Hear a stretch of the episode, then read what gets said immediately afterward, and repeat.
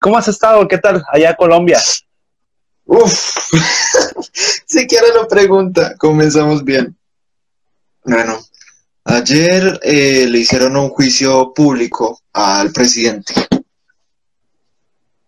Los indígenas lo sentenciaron por. Por vender a la nación, por vender las tierras nacionales y los otros dos no me acuerdo.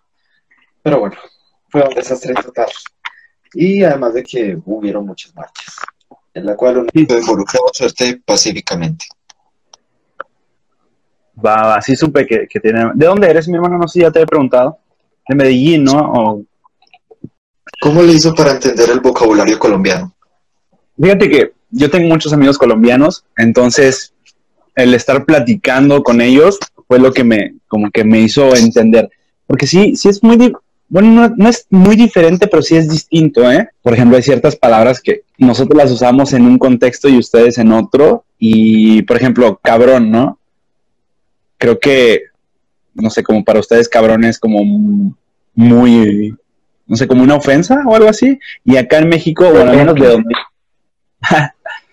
bueno, de donde yo soy, en México, que es el norte, o sea, en el norte de México, eh, cabrón es como, como amigo, como, como, como compadre, como, no sé. Compañero.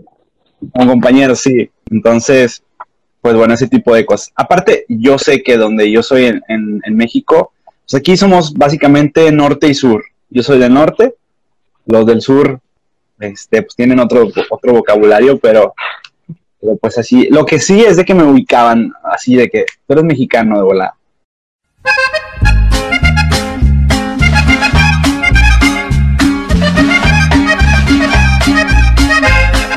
Y a veces ni siquiera hablaba, ya sabían que yo era de México. ¿Quién es el doctor Micas? Híjole, ¿quién es el doctor Micas? Pues mira, soy un cabrón que le gusta mucho eh, ayudar, le gusta mucho eh, tratar de dejar el mundo mejor de lo que se lo encuentra.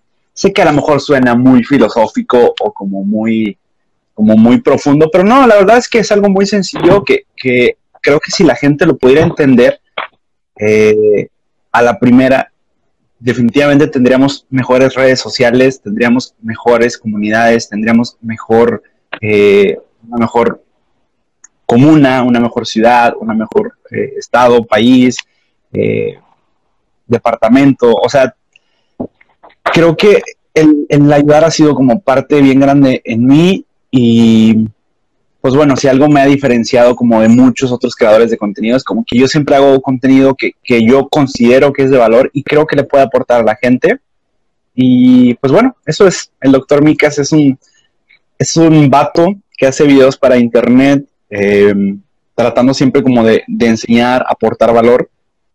Y pues muchas veces como con un tono de, entretenimiento, ¿sabes? No me gusta decir como comedia, porque la, verdad es que la comedia no es lo mío, yo no soy muy bueno para la comedia. A pesar de, de, que muchos de mis mejores amigos son comediantes y reconocidos acá en el país, este, pues no, creo que la comedia como que a lo mejor no me he metido yo en eso, pero, pero creo que yo me describiría como alguien este, apasionado por lo que, por lo que hace, ¿sabes? Y pues bueno, así como, como te platico esto, eh, creo que es lo que me gusta como incentivar a que la gente hable de cosas de, de, cosas de buena vibra, cosas positivas, porque creo que es muy fácil como hablar de lo negativo, pero también es fácil hablar de lo positivo, entonces como que hay que saber diferenciar, ¿no? Discernir esas cosas.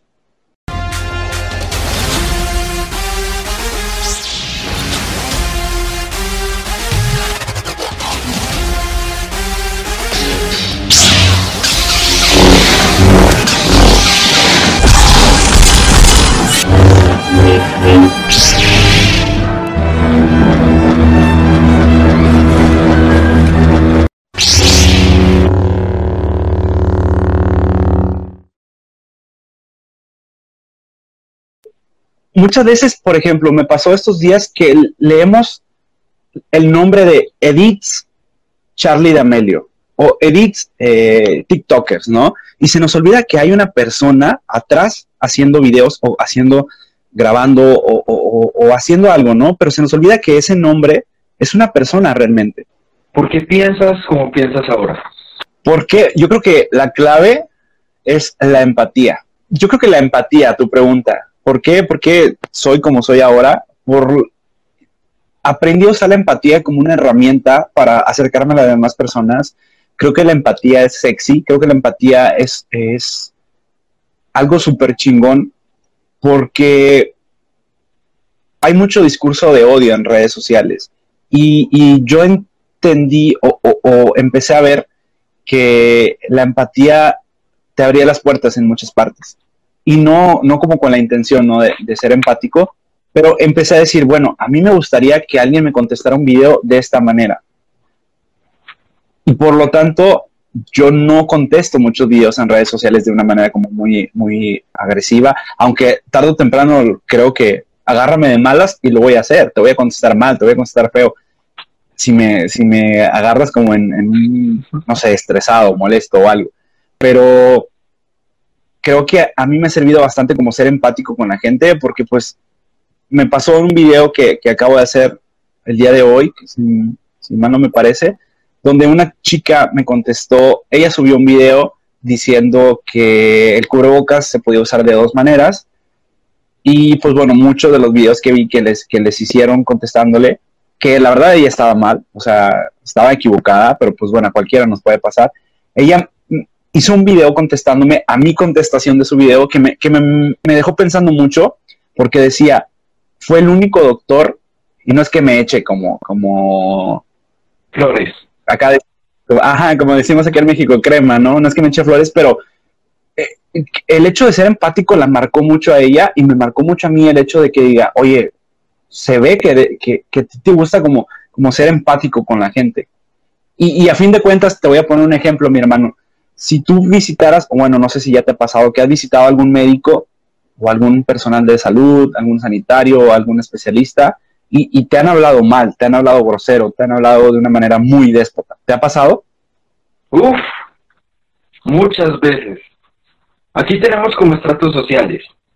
Está, bueno, por así decirlo, en especial un influencer de aquí de Colombia. Primero están los indigentes, después los recogedores de cartón, después las personas que tienen el salario mínimo básico, después están las personas que ganan más o menos 300, 400 dólares al mes. Después están las personas que tienen estudios, doctores, médicos, abogados. Aunque algunas veces los abogados mucho más abajo, mucho más arriba. Y ese como que estatus que le damos a los doctores aquí arriba, eso les afecta mucho. Hay muy pocos doctores que si los ves a simple vista dices, ese cabrón es humilde.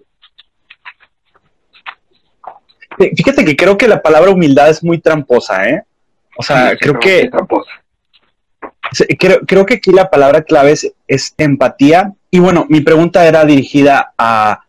A mí no me gustaría hacer ese médico que te acuerdas porque es un médico... Eh, ¿cómo, ¿Cómo decirlo? Como muy grosero, ¿sabes? ¿Así? O sea, a mí, a mí me gustaría que, que que me recordaban como un, como un médico, como un doctor muy berraco, pero, o sea, muy berraco de, bueno, o sea, de ser una, una, persona que tiene un impacto en la gente, ¿no?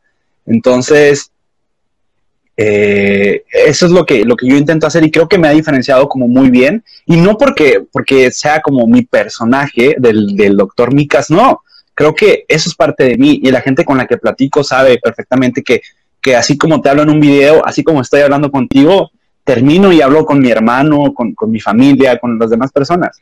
Porque creo, creo que es más fácil ser tú en redes sociales que querer hacer un personaje o pretender ser otra cosa. Eso pienso yo.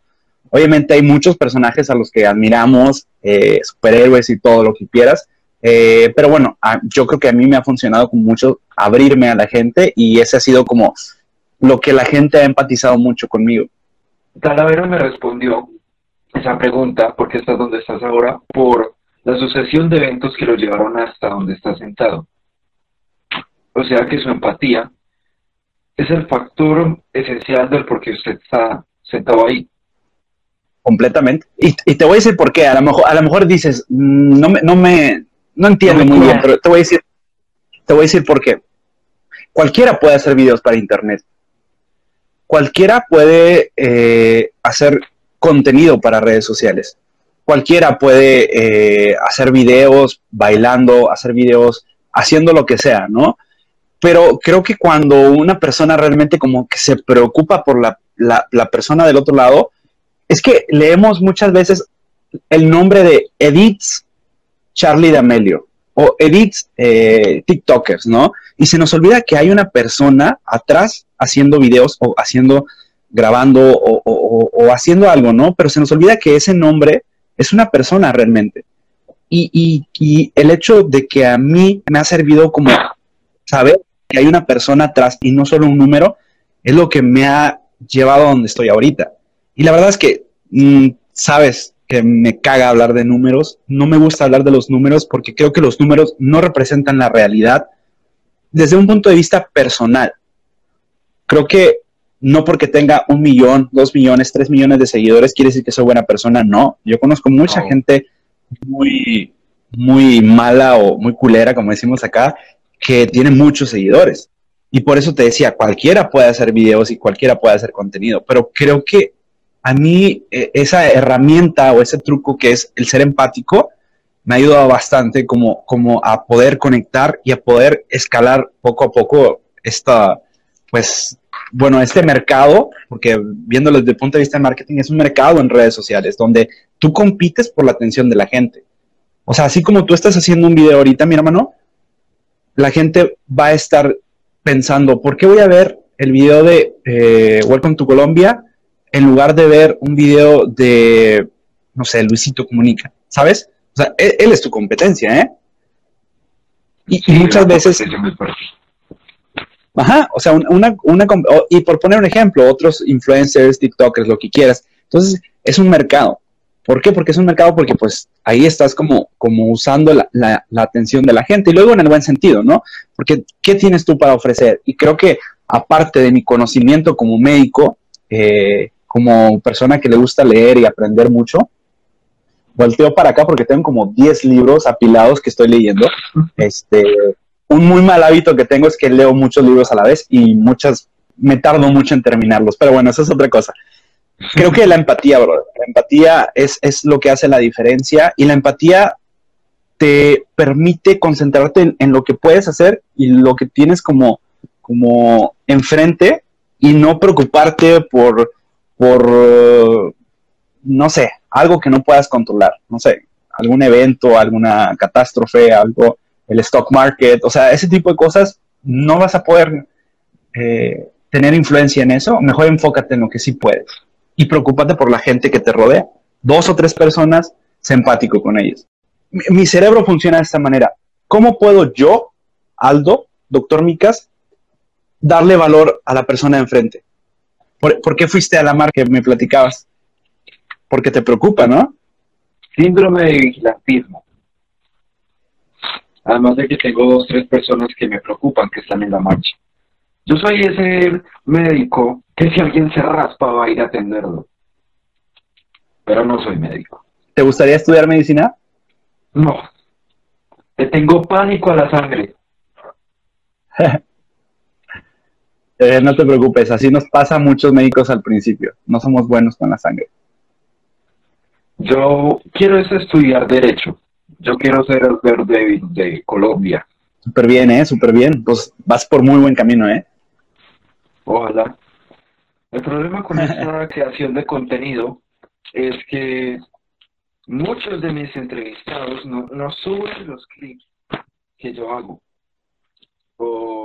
No le dan repost. O incluso con Talavera, eh, yo le pedí que se me hacía repost. Estoy en visto hace como tres semanas. es que ahí te va. Ahí te va. Y te lo voy a decir con todo el respeto y te lo voy a decir con toda la, buena onda que, que te lo puedo decir. Eso es lo que a mí me ha diferenciado a muchos creadores de contenido. Que yo no espero nada de la, otra persona, ¿sabes? Y, te lo digo en el buen sentido, ¿eh? te lo digo con todo el respeto. Yo cuando hago algo con alguien, yo no espero que esa persona me, me siga Yo no espero que esa persona mm, le guste siquiera lo que estoy haciendo. Yo no espero que esa persona haga repost porque es, mi, cerebro funciona de esta manera. ¿Cómo puedo yo, Aldo, doctor Micas, darle valor a la persona enfrente? ¿Cómo puedo yo servirle? ¿Cómo puedo yo hacer algo por él antes de que él haga algo por mí? ¿Sabes?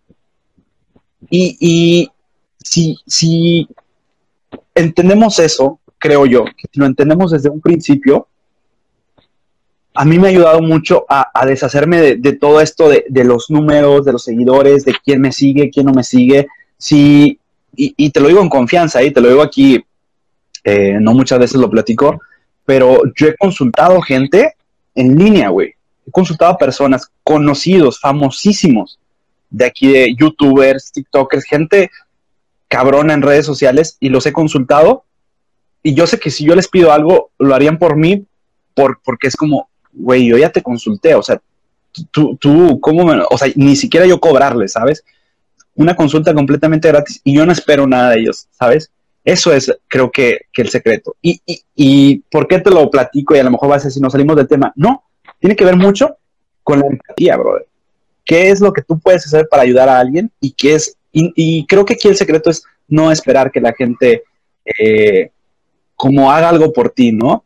Obviamente, o sea, no es mal tampoco pedir. O sea, creo que no es malo pedir. Yo también he pedido muchas cosas a gente que apenas los conozco y todo, pero creo que aquí el factor importante es tú aventar 100, o sea, tú, no, no, no tú, sino como tú como creador de contenido, a la gente que nos puede estar viendo, cuando hagan videos o cuando hagan contenido para redes sociales, ustedes háganlo con la mejor intención de que ese video, ese clip, ese audio, ese, esa foto, lo que sea, se podría hacer viral. Pero no sabes si se va a hacer viral o no. Entonces, tú sigue haciendo contenido y no esperes que, no, cuando yo hago un video para internet, yo no espero que la gente lo comparta. Yo no espero que la gente lo, lo, lo, lo vea o le dé like. Por ejemplo, en TikTok, ¿no? La, la plataforma donde yo tengo más audiencia.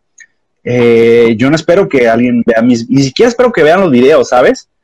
O sea, digo, ah, si los vieron y se tomaron el tiempo de contestarlos y comentar, yo les respondo. Bueno, obviamente no puedes a todos, porque pues son muchos, pero creo que ese ha sido mi diferenciador, brother. Y, y si me permitió a cualquier creador de contenido que quiera hacer, eh, den, den, pero no, no busquen como algo a cambio, ¿sabes? Al menos háganlo en un principio y ya después a lo mejor si dices, no, ya, mucha gente está abusando de mí, porque pasa también, ¿eh? Que mucha gente dice, no, pues este brother no me está pidiendo nada a cambio. Por ejemplo, yo, eh, si yo no le pongo un alto a la gente que quiere consultas gratis, conocidos de mi círculo, me van a seguir pidiendo consultas.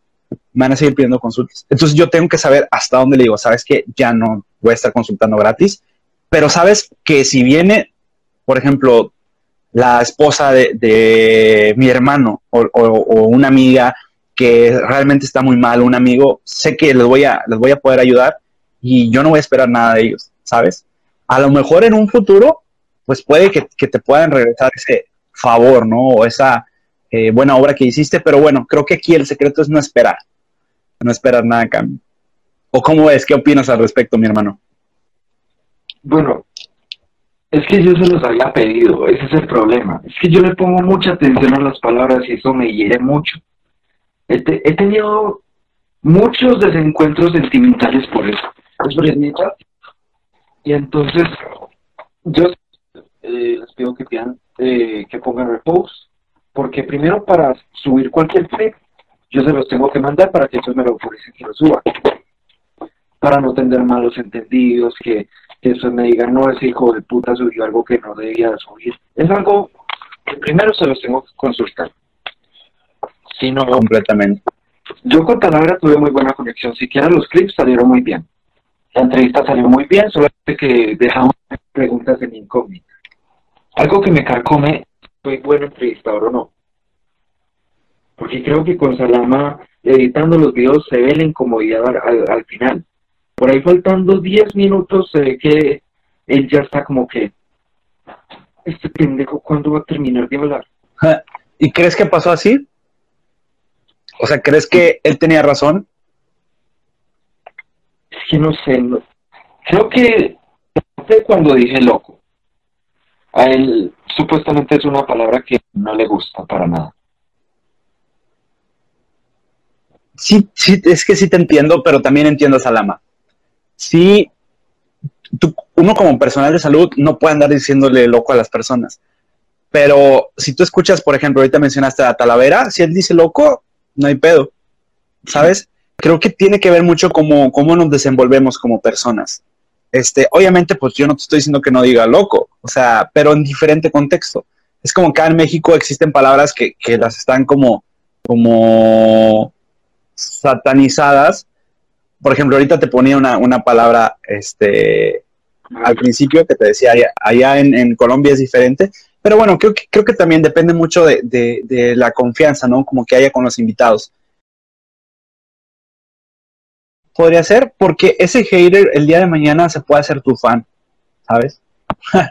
Mi hermano, no, no pierdas tu energía leyendo esos comentarios, ni siquiera dándoles atención. Creo, que, y voy a aprovechar, voy a aprovechar acá, este, para, para mencionar esto, que, que, me lo han preguntado mucho en redes sociales. Eh, el hate siempre está, tú lo sabes. ¿Tú has lidiado con hate? Una amenaza de muerte, sí. Con hate no sé, no sé qué se puede catalogar. Bueno, sí, sí es hate.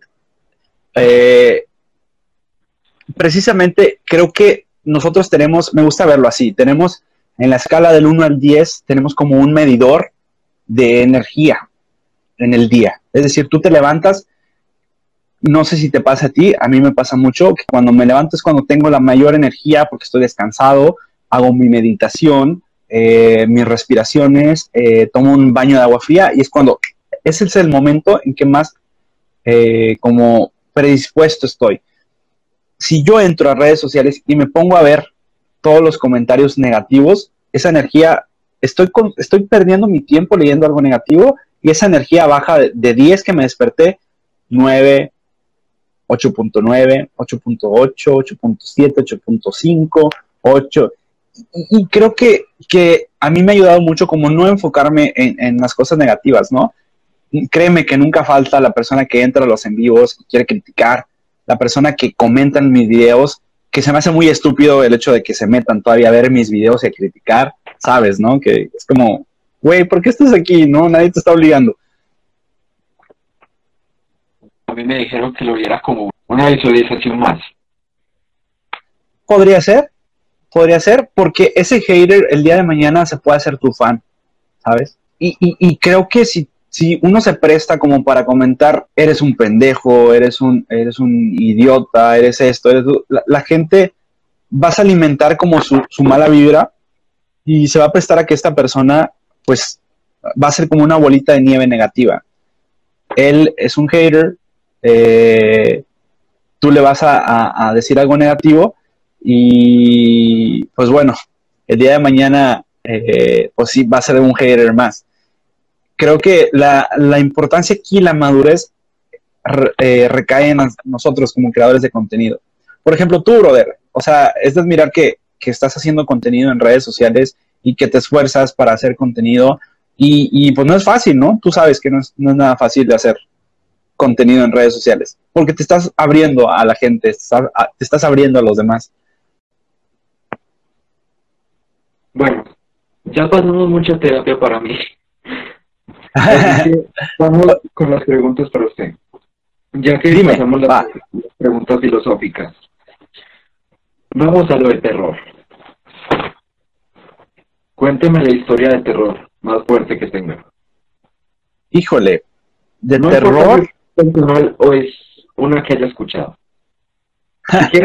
no, es, no, es que fíjate que, como médico, ya, ya he contado esta de un de que creo que se me se me este no sé, como que de las más fuertes de los, de los de las situaciones que más impacto ha tenido conmigo.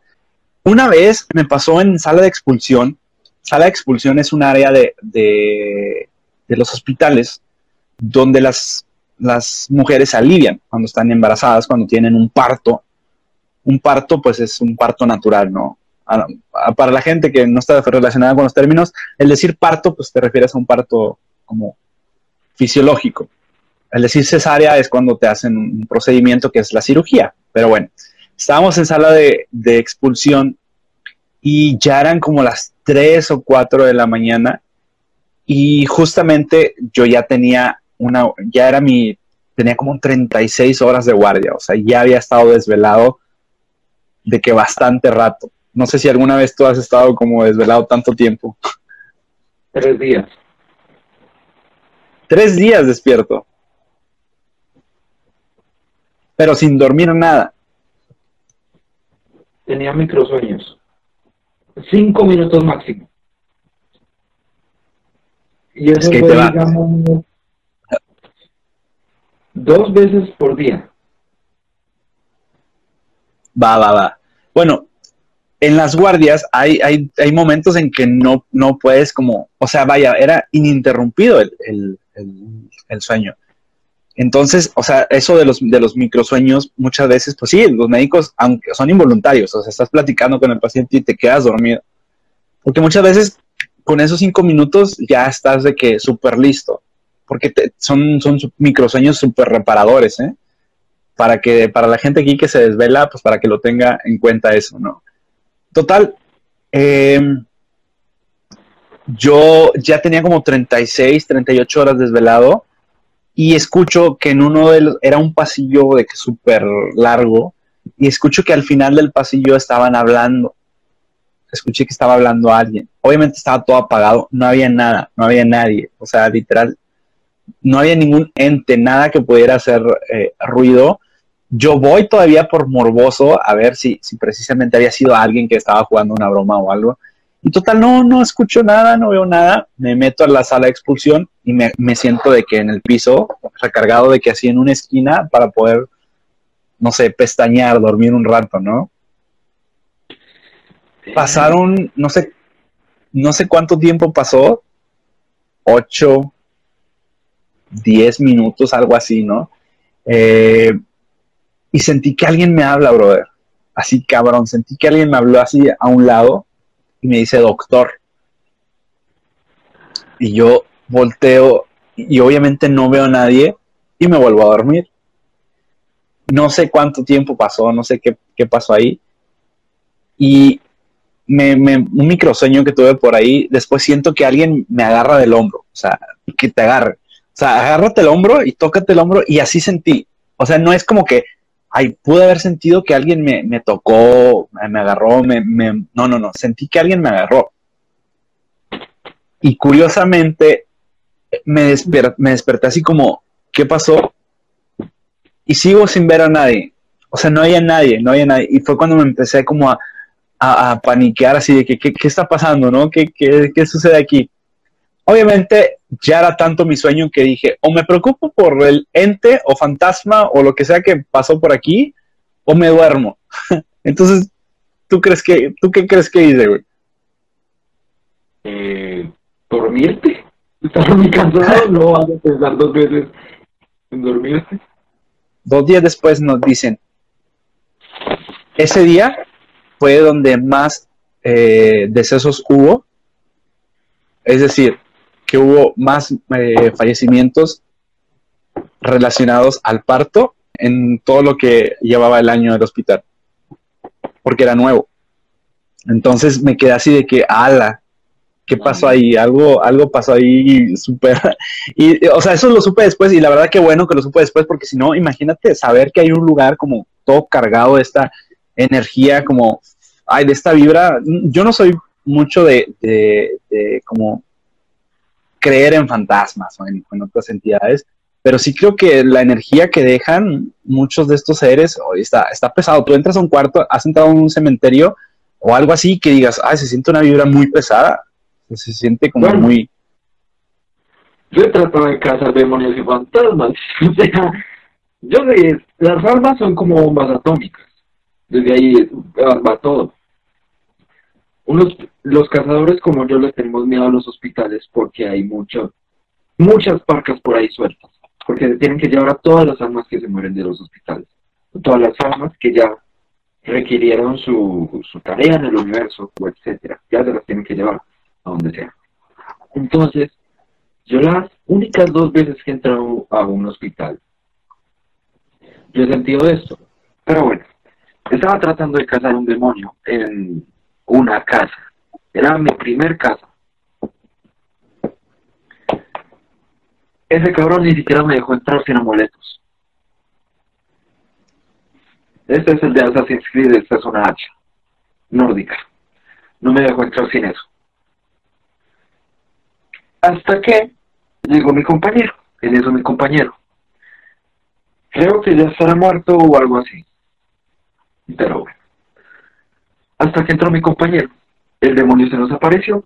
Llegamos a un trato. Dejaba la casa ya. ¿Cuál es su anécdota de pelea en el colegio?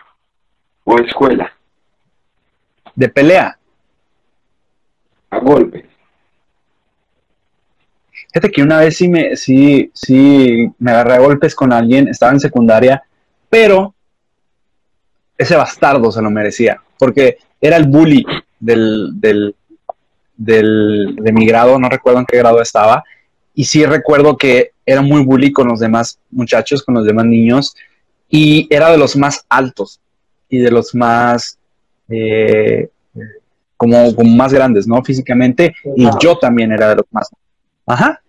Y yo era también de los más altos. Yo llegué ahí, de hecho, yo me cambié de, de mi secundaria eh, y llegué a esa secundaria y pues yo era nuevo. Entonces llego, la verdad es que no le hablaba a muchos, pero empecé a ver que este tipo era de que un bully y siempre era como, güey, tranquilo, calmado, eh, relajado. Y no, no entendía, no entendía, no entendía, hasta que una vez eh, sí empezó a, como, como a querer golpearme. Para esto, pues yo desde antes como ya había tenido eh, eh, experiencias con bullies y era como, oh, no me gusta esto, siempre es como de la manera más pasiva y más, más como tranquila que se pueda, pero bueno, hay veces en que, en que la gente no entiende y esta persona me tiró el primer golpe y pues de donde yo soy no nos acostumbramos a dejarnos, entonces pues sí, no, nos, nos reportaron a ambos a mí nada más me suspendieron ese día porque todos los demás eran testigos de lo que pasó, entonces me defendieron. Y pues este brother lo, lo, suspendieron como tres o cuatro días. Y estábamos en clase, ¿eh? O sea, estábamos en plena clase y este tipo estaba molestando a la gente. Yo desde donde estaba sentado le dije, ¿sabes qué? Tranquilo. El, el maestro, el profesor le dijo, ¿sabes qué? Siéntate y, y cállate, básicamente como, pórtate bien y este tipo se paró de la clase, empezó a golpear a un compañero, yo me metí como, eh, tranquilo, me empezó a golpear a mí y fue como, o sea, no, no, no, ni de pedo, ¿eh? o sea, yo no me dejo. me dicen por acá, es cholo el doctor. Algo, tengo, tengo algo de, algo de eso, querer creerse superior a otros y, y, es muy fácil para ellos hablar y decir, yo soy médico y tú eres, ¿qué ha pasado? Eh? Yo he visto de que, pues es que yo soy el médico y usted es la persona que barre ¿Cuál experiencia del doctor que se cree Dios? ¿Cómo, cómo, cómo? Sí, del doctor que se cree Dios. Ejemplo, en la serie Doctor House, cuando a... No me acuerdo muy bien el nombre, creo que era 8. Bueno, sí, a una le dio una enfermedad sumamente extraña que ella negaba y negaba que la tenía. Y doctor House le dice, todos los médicos se creen dioses, porque creen que lo saben todo. Creo que muchos médicos que yo conozco... le toca a usted con médicos así? Ah, no, muchísimos, muchísimos. He tenido muchos colegas, compañeros que, que hacen un diagnóstico acertado y, y, y tratan de una manera súper mal a sus pacientes, a sus compañeros, a, al personal en general, ¿no? Eh, creo que se siente muy bien hacer un diagnóstico en el cual sobre todo ya hay varios colegas que están trabajando en él y no pueden llegar como a un diagnóstico y, y se siente muy bien como encontrar, ¿no? La, la, la solución o la, el problema pero creo que es una trampa, ¿no? Por ahí hay mucha gente que yo considero que es gente que, que es, pues no quiero decir como débil mental, pero si no quiero decir como que cae muy fácil en, en ese tipo de situaciones del ego, de, querer creerse superior a otros y, es muy fácil para ellos hablar y decir, yo soy médico y tú eres, que ha pasado, eh? yo he visto de que, pues es que yo soy el médico y usted es la persona que barre, o yo soy médico y usted es la persona, usted por eso es maestro. Y fíjate, o sea, de esta manera decirlo, yo soy el médico y por eso usted es el maestro, o por eso yo soy el médico, haciendo menos a las personas. Y, y, y al menos en mi círculo de mis colegas, mucha gente sabe que a mí, que a mí me recontracaga que tratar con una persona así. Me molesta mucho tratar con una persona que, es muy como creída. Hay veces en que la verdad son creídos, pero saben, ¿no? O sea, saben cómo, cómo exponerlo, porque son unas personas súper, súper estudiadas. Eh, pero sí, básicamente estas personas como se creen más que otros, el, el ego les gana y, pues es muy fácil caer, caer por acá. Un saludo a Nico que anda por acá, a Pepa, hasta Chile también mando un saludote. Y pues bueno, o sea, es, es, muy común. Créeme, créeme que es más común de lo que crees. Mira, lo de los demonios ahí, híjole, yo no soy mucho de, de esas cosas, pero bueno,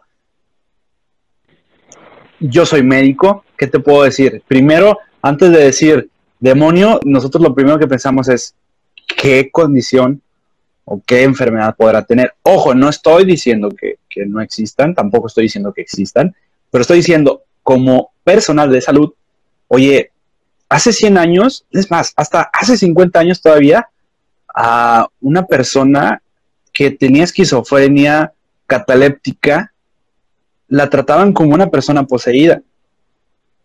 O sea, una persona que tenía varios demonios. Entonces, imagínate todos esos tipos de, situaciones donde, donde a la gente no les daban su diagnóstico de salud por pensar que tenían demonios. Y de nuevo, no estoy diciendo que no existan, tampoco estoy diciendo que existan, simplemente desde que qué condición de salud es la que podría tener la persona. Bueno. Eso se puede comprobar muy fácilmente. ¿Eh? Eso se puede comprobar muy fácilmente. ¿Quiere comprobarlo? Pues mientras no me hagas hacer raro, sí. Ah, qué chiste. ¿Tiene algo que se pueda colgar? algo así como esto. ¿Algo que se pueda qué? Se cortó. Colgar, así que se quede quieto. Una,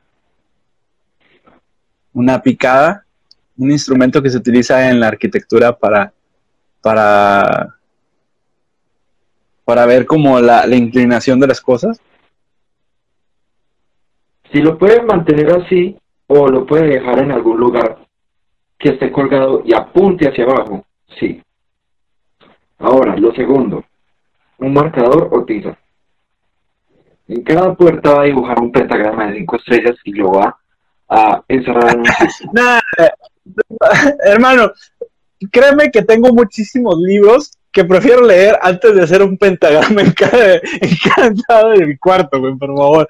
Pero bueno, sí, yo, yo no creo en esas cosas, pero de nuevo, yo siempre le he dicho a mis pacientes, y esto creo que aplica para muchas cosas, eh, que ustedes no crean, porque eh, creo que aplica para lo paranormal eh, y aplica para otro tipo de situaciones. Por ejemplo, yo se los digo cuando no creen, por ejemplo, en las vacunas. Yo les digo, que usted no crea no significa que no existe, ¿eh? ¿Sabes? Y, y, de nuevo, yo no creo en este tipo de cosas, pero bueno, o sea, eso es terreno que, que la verdad... Bueno, podríamos comprobarlo, eso es lo que yo le estoy invitando, podríamos comprobarlo. Nada, ni madre. pero podríamos comprobarlo. Mm. Mejor hazlo, lo grabas y luego nos lo, nos, nos, lo compartes a todos los que estamos aquí en el envío. Y ya nos dices qué fue. ah, ¿en serio? pues sí, pues para saber. descubrí que sí se pueden ver las respuestas, aunque tal vez a mí no me vean.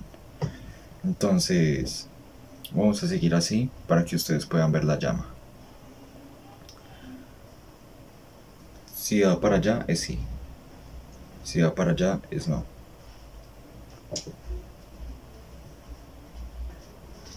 Creo que un poquito más oscuro. Ahora sí solamente se puede ver la llama.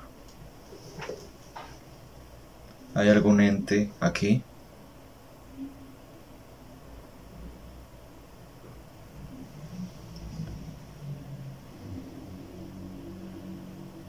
Respondieron que sí.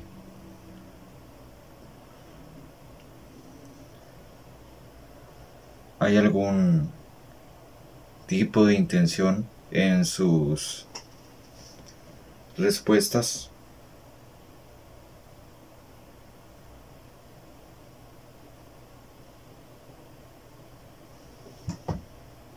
Respondieron que sí.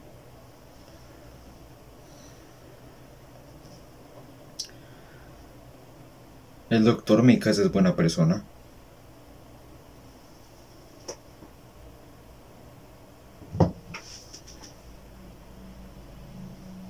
Respondieron que no.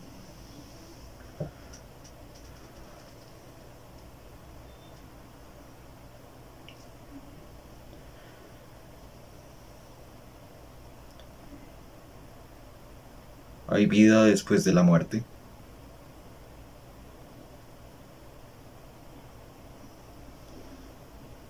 No sé si se alcanza a ver, pero respondieron que no.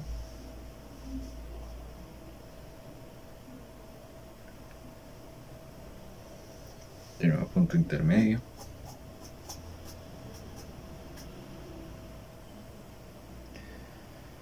Madres. Lo que está aquí está absorbiendo mi energía.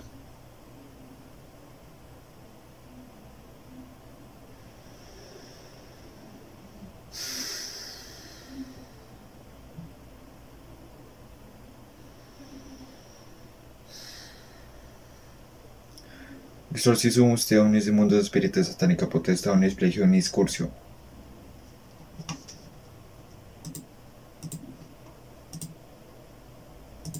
Estás absorbiendo mi energía. Bastardo. ¿Cómo lograste penetrar el círculo?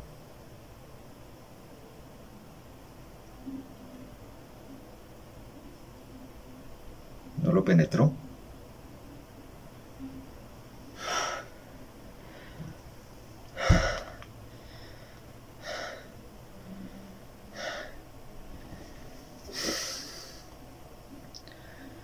Estoy...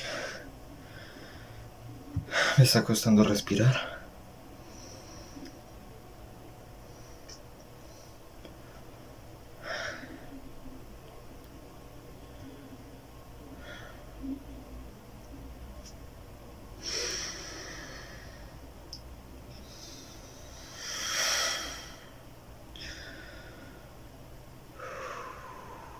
Tetragramatón.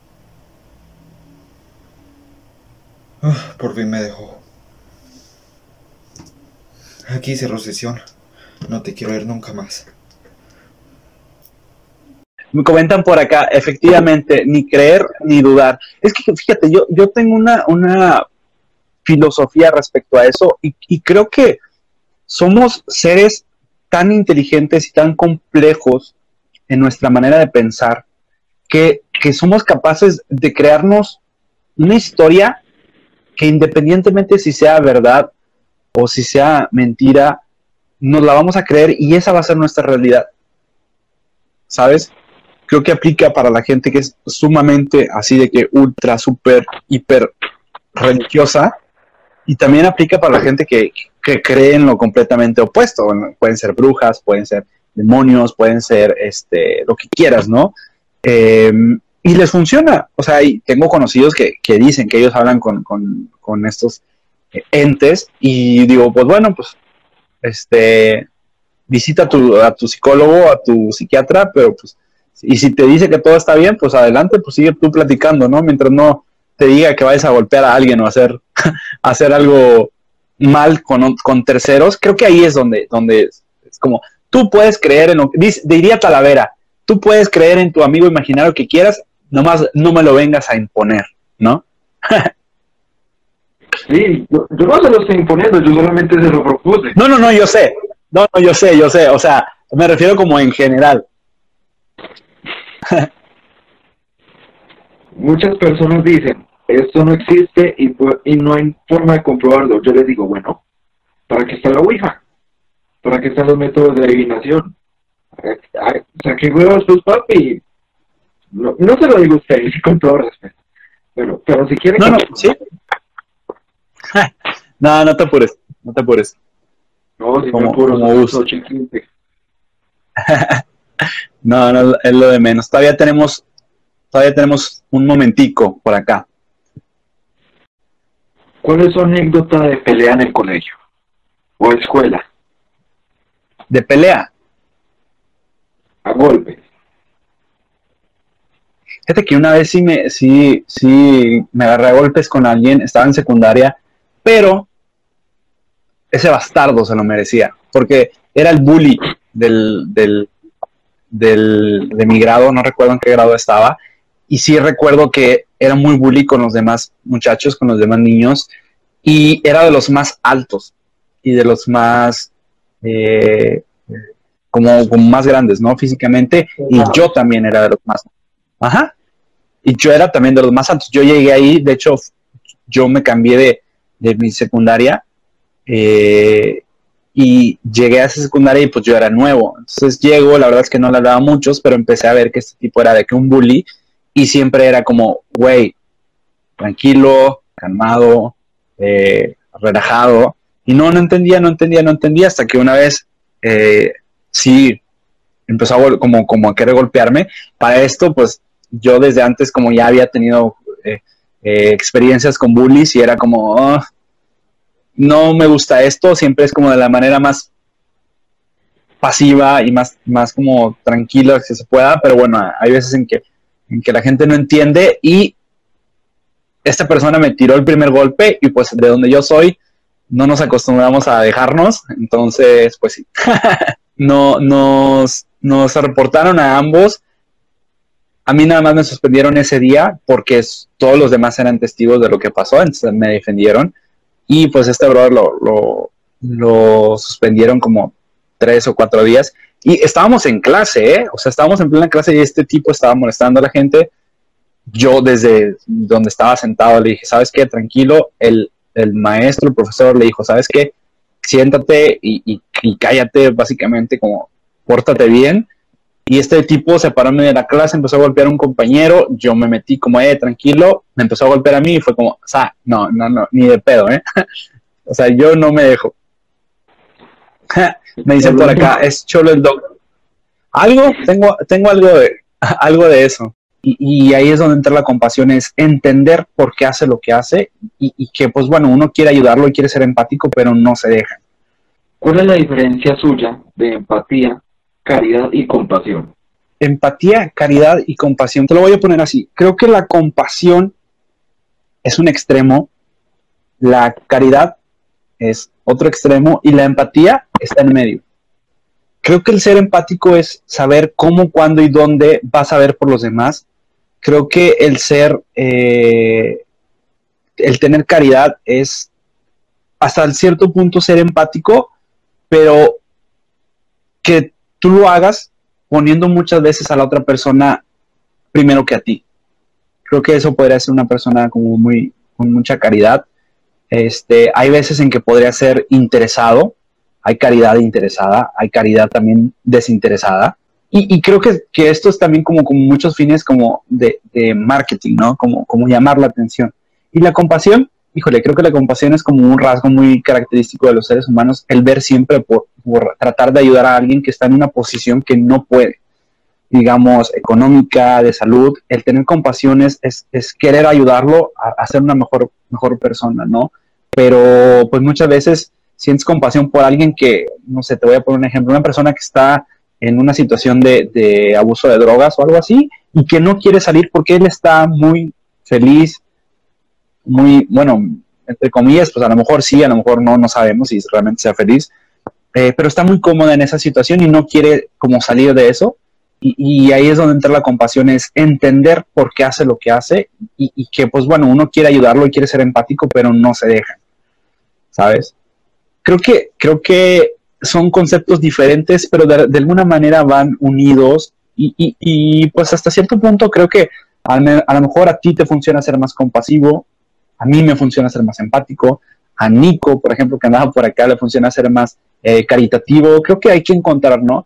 Pero eh, justamente como dicen por acá, muchas veces confunde la gente la compasión con la lástima.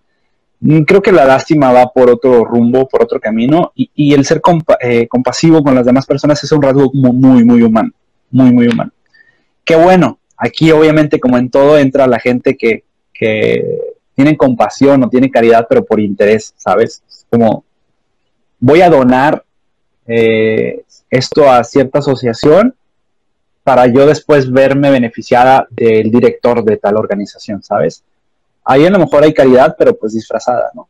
Que a fin de cuentas, pues creo que, el simple hecho de donar ya es buena, y es una buena acción, pero bueno, para no desviarme mucho del tema, creo que son diferentes, pero es lo mismo y, y hay que ponerlas en práctica como se te acople a ti. ¿Qué es lo que le inspira a vivir? Va a sonar bien filosófico, pero lo que me inspira a vivir es el llegar a una edad y decir, no viví. El llegar a mis 80 años, mis 90 años, mis 100 años y llego, a los, los años que llegué, y decir, híjole, ¿por qué no hice más videos?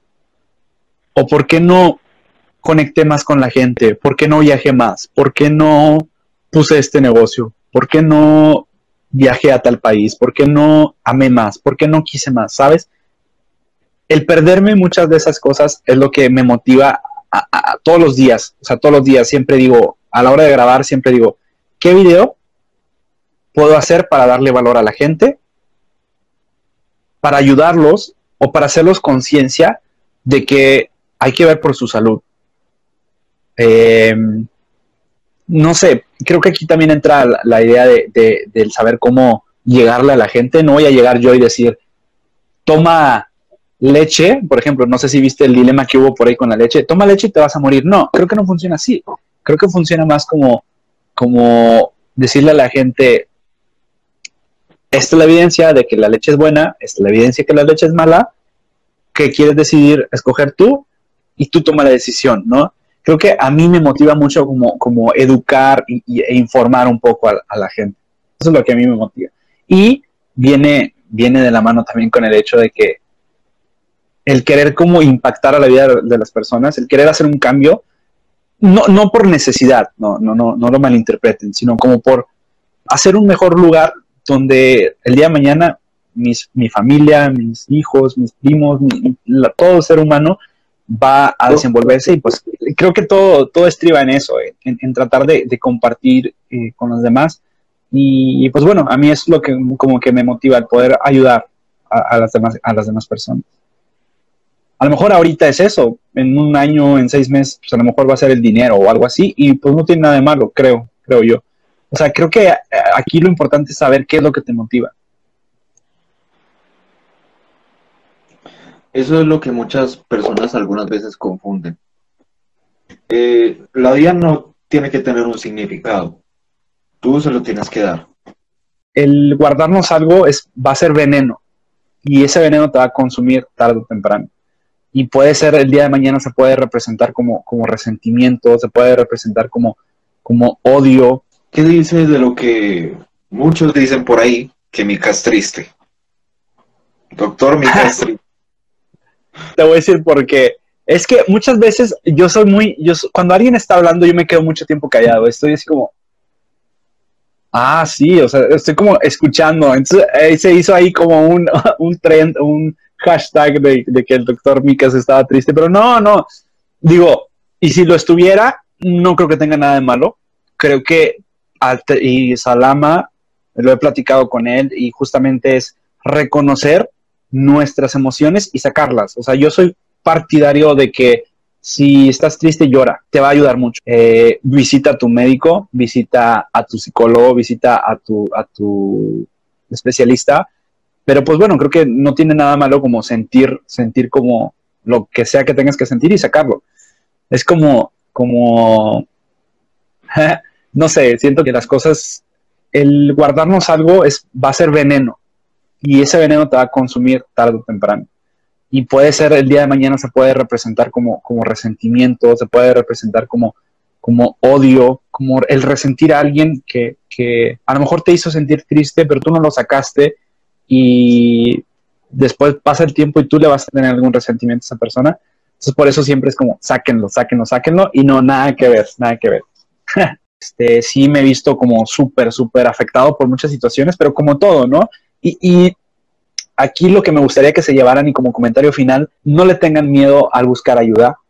Bueno, ya la última pregunta que, que creí que me iba a responder esta. ¿Alguna vez ha tocado fondo en su vida? Puede catalogarlo de cualquier forma, relaciones, económicamente, sentimentalmente. Fíjate que no sé si decir tocar fondo como tal, pero sí he tenido muchas situaciones muy fuertes. Yo vivo en una ciudad eh, muy conflictiva en México, entonces pues aquí la cuestión de la seguridad es, es un tema muy complejo. Créeme que, que, te platicaba, había estado en un, algún lugar allá en, en, en Medellín y que me mencionaste, no, es muy, muy conflictivo. Eh, creo que es a la par, no sé si más, no sé si menos, pero de esa, de esa magnitud es donde yo vivo. O sea, a mí me ha tocado ver situaciones muy, muy duras eh, en mi ciudad y, como que llegó un punto o han llegado algunos puntos de la vida donde se te juntan como, como la inseguridad y situaciones familiares, alguna pérdida de algún familiar o, o algo y como que todo el estrés de alguna, de alguna situación, del trabajo, la carrera, lo que quieras. Creo que sí, o sea, a todos nos ha pasado, y si no nos ha pasado aún, nos va a pasar tarde que temprano, que se nos va a juntar todo y vamos a, a pensar que no hay salida, pero pues mi consejo aquí es, si la hay, que se nos va a juntar todo y vamos a, pensar que no hay salida, pero pues mi consejo aquí es, si la hay, aquí lo que me gustaría que se llevaran y como comentario final, no le tengan miedo al buscar ayuda, no tengan miedo a buscar ayuda psicológica, psiquiátrica, médica, ayuda de amigos, ayuda de, de las personas que lo lleguen a necesitar eh, en su tratamiento de su salud. Siempre su salud sea, es prioridad, trátenla como tal y pues bueno, creo que, que, no sé, es como, como un pastel, ¿no? Creo que la salud es como un pastel donde hay que ponerle eh, todos los ingredientes y pues muchos de ellos eh, pues puede ser un médico, un psicólogo, un psiquiatra, eh, algún especialista en la salud, oftalmólogo, nutriólogo, lo que quieras y pues no tiene nada de malo, o sea, siempre buscar ayuda. Pero bueno, respondiendo a tu pregunta, sí, sí me he visto en situaciones muy, muy complejas, este, cargadas de estrés, cargadas de, de cosas como muy pesadas, pero pues creo que mi, mi, forma de ver las cosas, como siempre, de la mejor manera, me ha ayudado mucho a, a sobrellevarlas.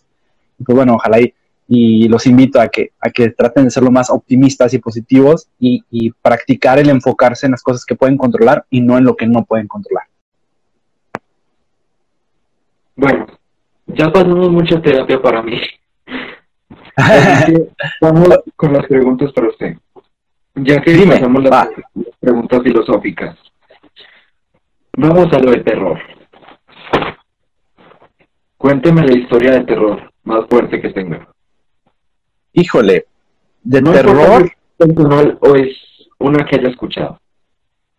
Si no, es, no, es que fíjate que, que como médico, ya, he contado esta de un de que creo que se me se me este no sé, como que de las más fuertes, de, los, de, los, de las situaciones que más impacto ha tenido conmigo.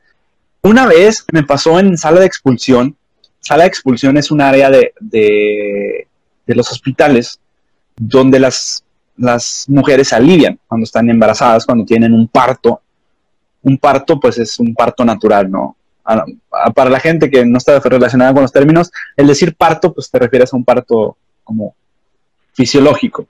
El decir cesárea es cuando te hacen un procedimiento que es la cirugía. Pero bueno, estábamos en sala de, de expulsión y ya eran como las 3 o 4 de la mañana y justamente yo ya tenía una, ya era mi tenía como 36 horas de guardia, o sea, ya había estado desvelado de que bastante rato. No sé si alguna vez tú has estado como desvelado tanto tiempo. Tres días. Tres días despierto. Pero sin dormir nada. Tenía microsueños. Cinco minutos máximo. Y eso Es que fue, te va. digamos, dos veces por día. Va, va, va.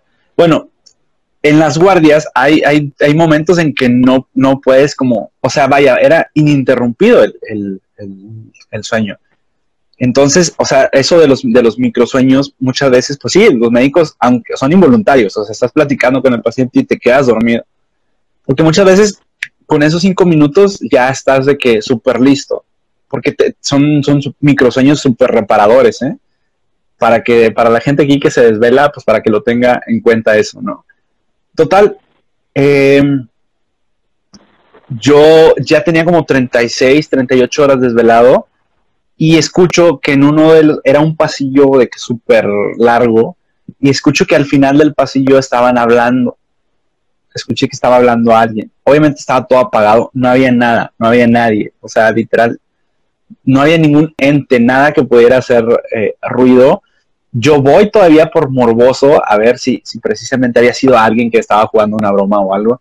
Y total, no, no escucho nada, no veo nada. Me meto a la sala de expulsión y me, me siento de que en el piso, recargado de que así en una esquina para poder, no sé, pestañear, dormir un rato, ¿no? Pasaron, no sé, no sé cuánto tiempo pasó, ocho, diez minutos, algo así, ¿no? Eh, y sentí que alguien me habla, brother. Así cabrón, sentí que alguien me habló así a un lado y me dice doctor. Y yo volteo y obviamente no veo a nadie y me vuelvo a dormir. No sé cuánto tiempo pasó, no sé qué, qué pasó ahí.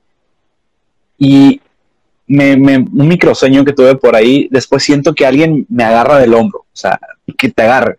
O sea, agárrate el hombro y tócate el hombro y así sentí.